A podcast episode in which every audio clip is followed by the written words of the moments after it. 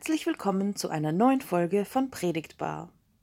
Ich freue mich sehr, heute wieder einen neuen Prediger in unserer Runde begrüßen zu dürfen. Benjamin Battenberg ist Pfarrer in Schwächert und Umgebung und leitet zusammen mit seiner Frau diese Gemeinde. Benjamin Battenberg träumt von einer Gemeinde, wo Jung und Alt in der Gemeinschaft Gott kennenlernen können. Und er wünscht sich, dass seine Gemeinde ein Ort zum Ankommen, Bleiben und selber Glauben ist. Schwerpunkte in seiner Arbeit sind die Begleitung von Theologiestudierenden, die einladende Gestaltung von Gottesdiensten, Popmusik in der Kirche und seit neuestem das Projekt Predigtstationen werden echte Begegnungsräume.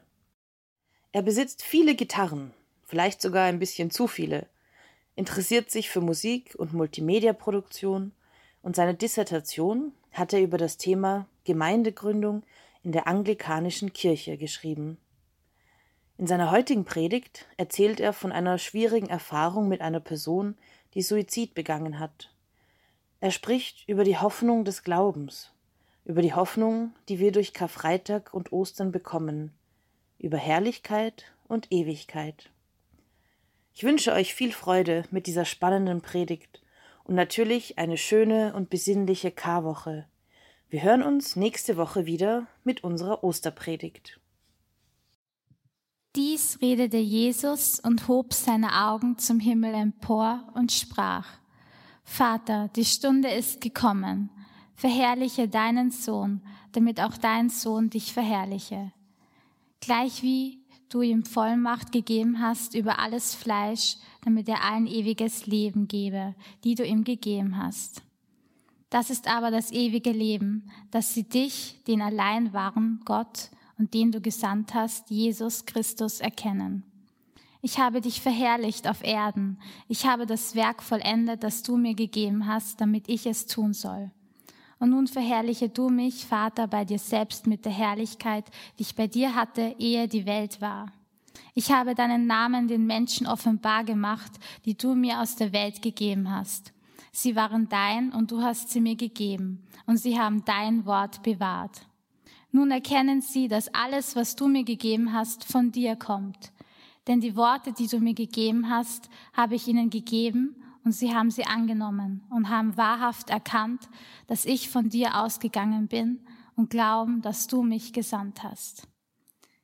Herr, dein Wort ist unseres Fußes Leuchte und ein Licht auf unserem Wege.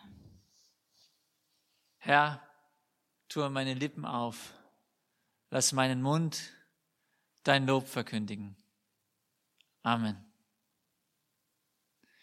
Der heutige Text, den wir auch als Lesung gehört haben, das ist eigentlich ein Gründonnerstagstext. Ähm, Jesus sitzt mit seinen Jüngern oder liegt mit seinen Jüngern bei diesem Abendmahl und Judas hat gerade ähm, die Gemeinschaft verlassen. Er ist draußen. Und Jesus erzählt jetzt und er erzählt und er erzählt. So vieles will er ihnen noch mitgeben. Und dann zum Schluss betet er. Wir lesen da, als Jesus diese Rede beendet hatte, blickte er zum Himmel und sagte, Vater, die Stunde ist gekommen. Es ist so, so ein Text an der Grenze zwischen Leben und Tod.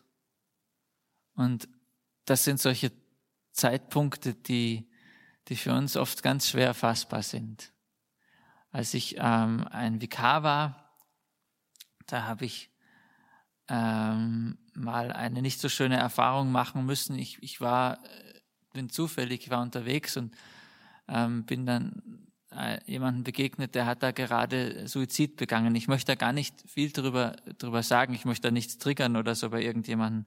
Aber es war eine fürchterliche Erfahrung. Ich konnte diesen Menschen dann nur noch irgendwie in seinen letzten Minuten so ein bisschen begleiten, die Rettung rufen, warten, bis die kommen, aber es war eigentlich schon zu spät. Und mich hat das sehr schockiert, mich hat das sehr mitgenommen. Ich habe drei Tage lang so ein Zittern in den Händen gehabt. Ja. Ähm, und gleichzeitig hat es mich aber auch sehr herausgefordert und irgendwie so ermutigt. Ich habe gemerkt, ich möchte diese Hoffnung, die in mir ist, die Hoffnung von Jesus, diese Hoffnung, die wir im christlichen Glauben finden können, einfach wirklich weitergeben. Ich möchte, dass möglichst viele Menschen davon erfahren. Ja, ich, ich habe jetzt nicht die Illusion, dass, dass, dass deswegen niemand mehr solche Dinge macht, aber vielleicht kann es dem einen oder anderen Hoffnung geben, selbst wenn er, wenn er sein Leben so endet. Vielleicht kann der eine oder andere dadurch irgendwie doch diesen Sinn im Leben finden. Und da habe ich mir gedacht, dafür lohnt es sich zu leben, dafür lohnt es sich zu arbeiten. Als Jesus in dieser Situation, also kurz vor seinem Tod und gerade als Judas herausgegangen ist, betet, da betet er voll von Zuversicht, voll von Hoffnung. Und zwei ganz große Worte sind in diesem Text und die machen es uns nicht leicht, weil das sind zwei Worte, die wir irgendwie gar nicht so richtig fassen können oder die, die uns ganz komisch vorkommen. Das eine Wort ist Herrlichkeit und das andere Wort ist Ewigkeit. Und ich versuche mich ein bisschen an diesen beiden Worten entlang zu halten. Wir hatten heute früh schon Café Church in Fischerment und da sind wir auch über diese zwei Worte einfach gestolpert und haben versucht, irgendwie so ein bisschen Sinn darin zu finden. Und ich habe gehört, was sie was sich die Fischermänner dazu gedacht haben. Und ich erzähle euch jetzt auch noch ein bisschen, was ich mir dazu gedacht habe. Die Herrlichkeit. Im, im ersten Vers sehen wir gleich, Vater, die Stunde ist gekommen, setze deinen Sohn in seine Herrlichkeit ein, damit der Sohn deine Herrlichkeit offenbar machen kann. Das ist schwer zu fassen alles. Ich, ich versuche es mir so vorzustellen. Zu Weihnachten ist ein Kind geboren. Ja? Gott macht sich ganz klein. Der Gottessohn wird zum Menschensohn. Und Karfreitag und Ostern dreht sich das dann irgendwie um. Da stirbt ein Mensch am Kreuz, aber Jesus also steht dann wieder von den Toten auf und Gottes Sohn wird wieder ganz groß, wird wieder ganz herrlich. Der Sohn Gottes, der seine Herrlichkeit irgendwie abgelegt hat oder sich da irgendwie beschränkt hat, wir wissen ja gar nicht, wie wir das fassen sollen in menschliche Worte, der bekommt diese Herrlichkeit auf einmal wieder oder sie wird wieder sichtbar. Und äh, ich stelle mir das so vor, wir brauchen Weihnachten, wir brauchen, dass das Gott sich ganz klein macht, damit wir verstehen können, wie Gott ist, damit wir verstehen können, wie die Liebe Gottes ist, wie Gott uns liebt. Wenn wir schauen, wie, wie Jesus mit den Menschen umgeht, wie er die Kranken heilt, wie er die, die Ausgestoßenen wieder zurückholt in die menschliche Gemeinschaft, wie er da ist für die Schwachen, wie er die, die Zöllner und die Huren auf einmal in die Gemeinschaft mit, mit Gott bringt. Ja, wir brauchen einen Gott, der sich selbst ganz klein und menschlich macht, damit wir verstehen können, wie sehr Gott uns Menschen liebt. Das geht nicht nur durch Worte. Dazu braucht es einen Menschen, der uns das zeigt. Also wir brauchen, wir brauchen Weihnachten. Wir brauchen es, dass Gott sich klein macht. Aber ich glaube, wir brauchen auch die, die Herrlichkeit. Wir brauchen das auch, dass Jesus sich wieder groß macht, sozusagen.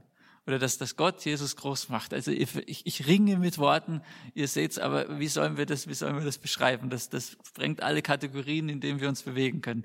Um 1900 herum war es so äh, ein, ein ganz bestimmtes Bild von Jesus, besonders beliebt in, in der Theologie und in der Kirche. Ja, und ähm, da hatte man so Jesus vor Augen als den weisen Lehrer der Menschheit. Den konnte man dann so richtig schön, schön einordnen, ja, mit, mit Platon und Kant und Luther und Hegel und wer damals alles groß war. Jesus ein weiser Lehrer, der uns irgendwie zeigt, wie wir leben können. Das Problem mit diesem Jesusbild, das hat sich nicht so lange gehalten, weil das funktioniert nicht so richtig. Ein, ein guter Bekannter von mir ist Theologieprofessor und äh, der macht sich immer so ein bisschen einen Spaß damit, dass er die ganz jungen Studenten erst einmal sich ordentlich in, in die Bergpredigt hineinlesen. Und das Spannende ist, er sagt, die sind dann nachher immer ganz frustriert und ärgerlich. Die sagen, das kann doch nicht funktionieren. Was sollen wir mit diesem Text machen? Es macht irgendwie keinen Sinn. Ja, Jesus sagt da, wer eine Frau ansieht, sie zu begehren, der hat schon mit ihr die Ehe gebrochen in seinem Herzen. Oder ganz zum Schluss sagt Jesus, ihr sollt vollkommen sein, wie euer himmlischer Vater vollkommen ist. Ja, wie soll man diesem Anspruch gerecht werden? Wie soll man das schaffen? Die Studierenden ärgern sich. Ja, Jesus schreibt, liebt eure Feinde und bittet für die, die euch verfolgen. Also, Es funktioniert doch nicht. Vielleicht funktioniert das so ein bisschen in Österreich. Also wenn mein Nachbar mich irgendwie stört, weil seine Musik so laut ist und er seine komischen politischen Ansichten hat und so, dann kann ich trotzdem noch irgendwie so ein bisschen nett zu ihm sein. Das funktioniert irgendwie.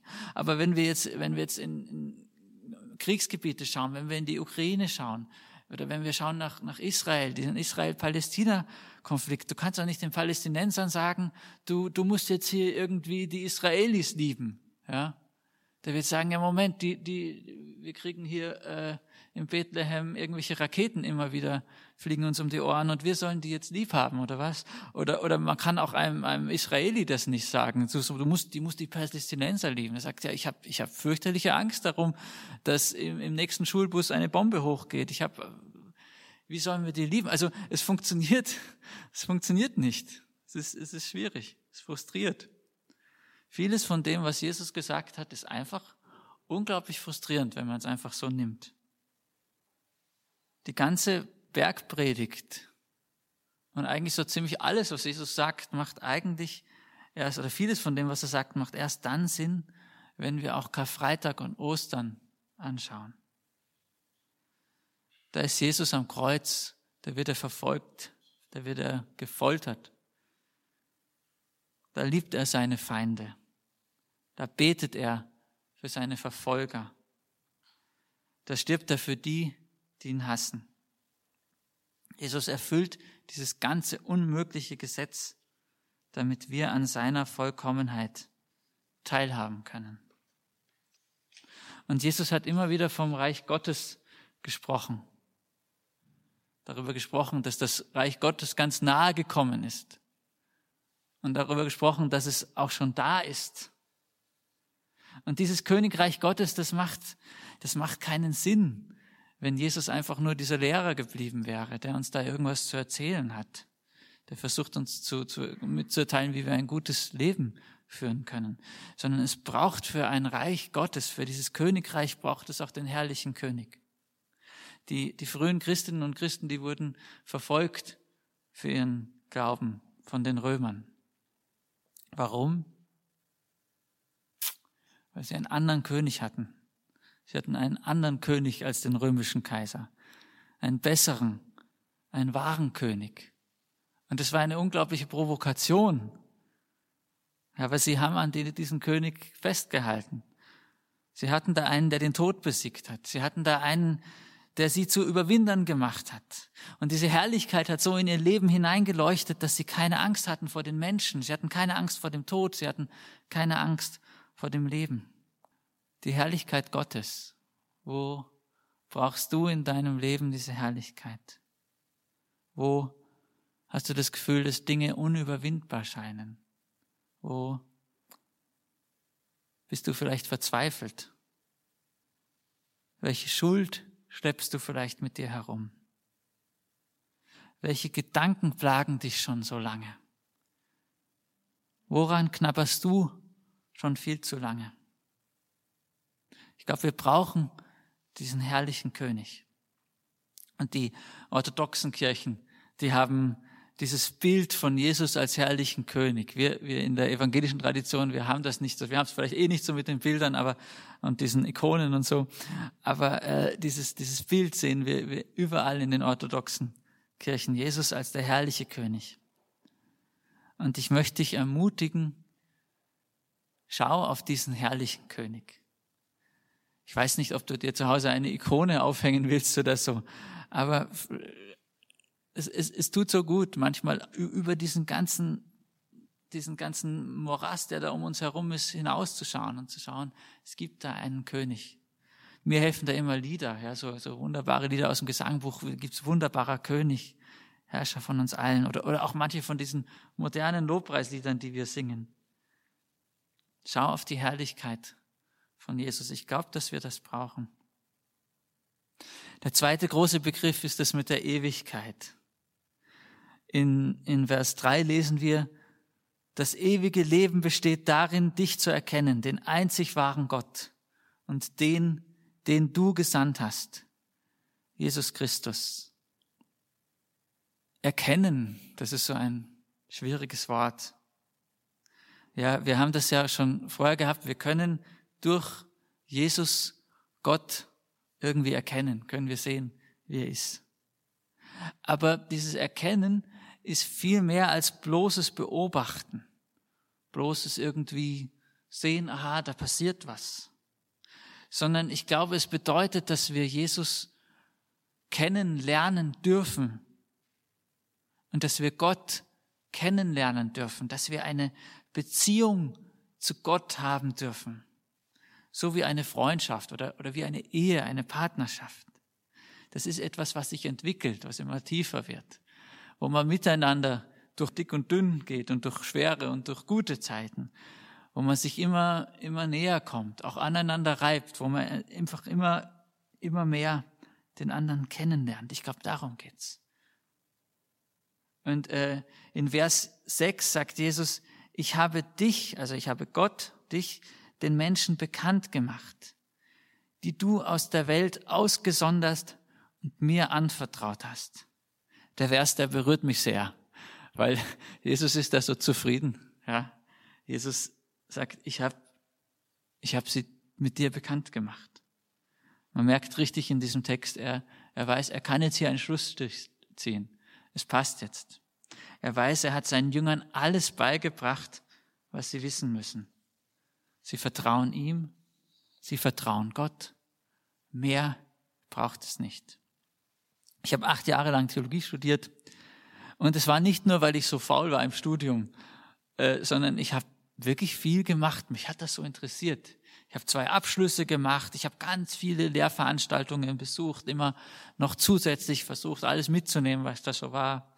Und ich bin heute auch noch immer ein bisschen so, ich kaufe mir immer alle möglichen theologischen Bücher, die viel mehr als ich eigentlich lese. Ähm, ich bin immer noch auch in der Uni aktiv und so. Und ich will immer mehr erfahren, immer mehr lernen. Aber um ganz ehrlich zu sein, das ist nicht das Entscheidende. Ja, ich bin halt so ein bisschen so ein Wissensfreak. Ich, ich lese mich gerne in Dinge ein. Aber beim Gott kennenlernen geht es eigentlich um was anderes. Du kannst ein Konfi sein. Ich glaube, heute sind gar keine Konfis da. Aber du kannst ein Konfi sein und, und Gott viel besser kennen als, als der gescheiteste Theologieprofessor. Oder es ist gut möglich, dass bei den Kindern, die jetzt im Kindergottesdienst sind, ein paar dabei sind, die Gott viel besser kennen als ich hier mit meinem schwarzen Talar. Weil es geht nicht um Kopfwissen.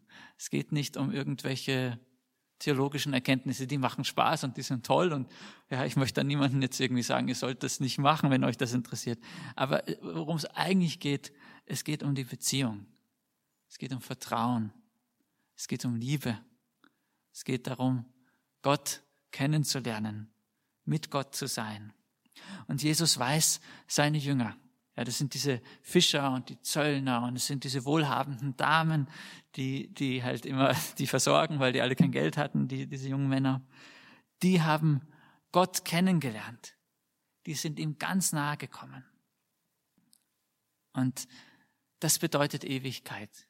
Ewigkeit hat natürlich diese zeitliche Komponente dass es, dass es irgendwie nie aufhört. Aber es hat auch ganz stark diese Komponente, dass es eine Lebensqualität ist, wo wir in einer Beziehung zu dem lebendigen und zu dem ewigen Gott stehen.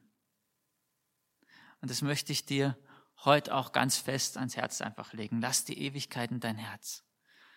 Lerne Gott kennen, lerne Jesus kennen. Du brauchst dazu nicht, nicht irgendwie Theologie studieren oder, oder halt irgendwelches Wissen anhäufen sondern schau dir einfach Jesus an. Lies dir dieses Johannesevangelium mal durch oder vielleicht ein anderes. Die anderen sind nicht alle so philosophisch und kompliziert. Oder wir haben wieder den Alpha-Kurs, der startet nach Ostern. Schau dir Jesus an. Wir haben diese, diese kleinen Gruppen in der Gemeinde, wo man gemeinsam, es gibt Bibel und Kuchen, manche von euch sind da, glaube ich, dabei. Da kann man ein bisschen Bibel lesen, ein bisschen Kuchen essen, darüber diskutieren. Einfach versuchen, Jesus kennenzulernen. Schauen, was ist das für einer? Und da, da können wir dann anfangen, in so eine Beziehung zu Gott zu treten. Lernen Jesus kennen, lernen Gott kennen, dann kommt die Ewigkeit in dein Herz schon heute. Ähm, vor ein paar Monaten ist ein guter Bekannter, ein Freund von mir, verstorben. Der war auch Pfarrer und der war noch nicht so alt. Der ist, war schon, wäre zwar schon kurz vor der Pension gewesen, Aber er hat eine schwere Krebsdiagnose bekommen und ist dann ein bisschen später verstorben.